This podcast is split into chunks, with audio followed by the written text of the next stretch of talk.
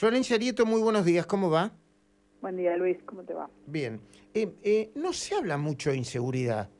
Digo, los medios o, o, los responsables de neutralizarla, pero sin embargo es una gran preocupación en la Argentina, obviamente, y en la provincia de Buenos Aires en particular, ¿no?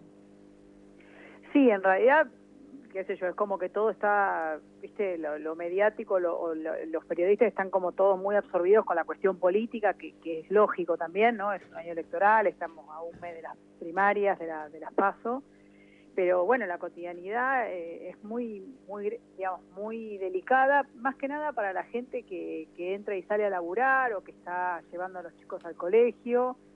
Eh, o que está, no sé, saliendo a dar una vuelta por la ribera de Quilmes sé, decir de tomar un poquito de aire y bueno, está muy complicado por, por varias cosas, pero tiene que ver un poco con lo que vos decías recién respecto de la consultora, ¿no? Cuando vos ves que hay todo un, un deterioro, no porque la pobreza explique el delito, sino porque los pobres son los más vulnerables al delito. Nosotros tenemos en la provincia de Buenos Aires, y es conocido por todos, la verdad los que nos dedicamos a seguridad y, y algunos periodistas, hay territorios en la provincia de Buenos Aires que directamente ni siquiera los puede administrar, por decir de alguna manera, la policía, que son, están tomados por bandas, mm. en los lugares, en los enclaves más profundos del conurbano sur y en algunos lugares muy estratégicos del conurbano norte, como el Delta de Tigre o San Fernando, y esos lugares en donde la, digamos, la administración, la distribución, el contrabando y el narcomenudeo de la droga hacen lugares en donde las bandas se asientan y manejan los controlan los territorios. ¿Por qué no? Para, sí.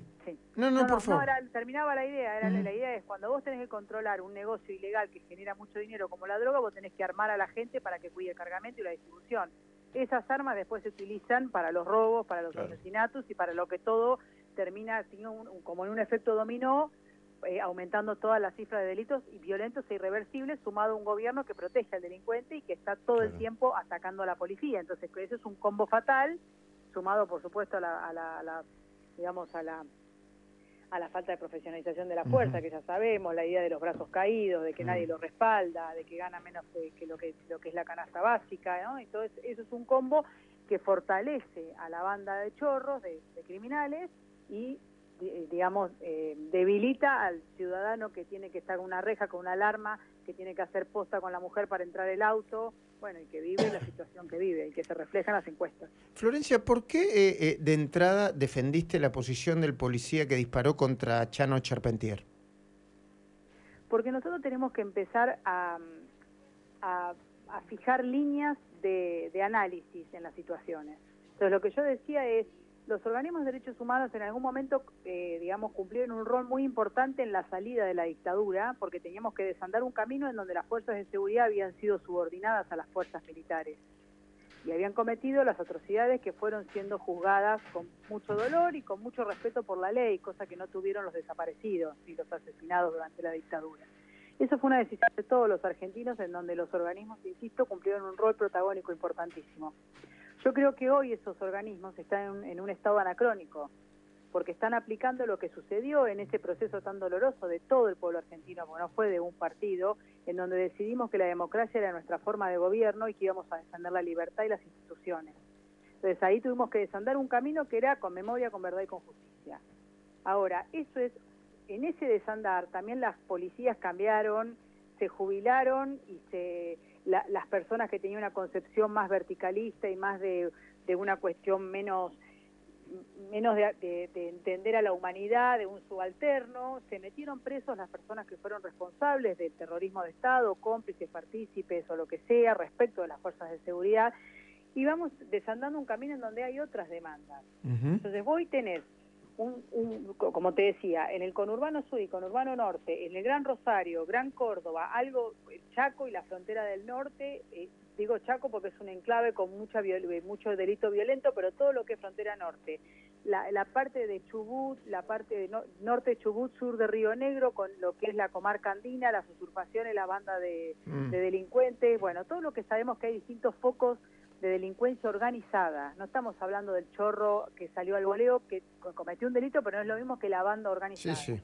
Entonces tenemos otras demandas, otras demandas que requieren de otros análisis y otras posiciones. Entonces, haciendo esta introducción, vuelvo a Mendolara. Nosotros tenemos que analizar a Mendolara desde una agresión.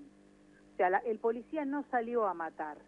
El policía tenía viciada la voluntad, que es uno de los dos elementos que constituyen el dolo de matar, o sea, la intención de cometer el daño. ¿Qué quiero decir? Para que haya dolo, la intención de, realizar el acto típico, como decimos en penal, que en este caso sería la lesión gravísima contra Chano, el policía, el policía tendría que haber conocido la norma, que la conoce, o sea, si disparás está mal porque, porque lo puedes matar, y tener la voluntad de disparar y hacerle daño.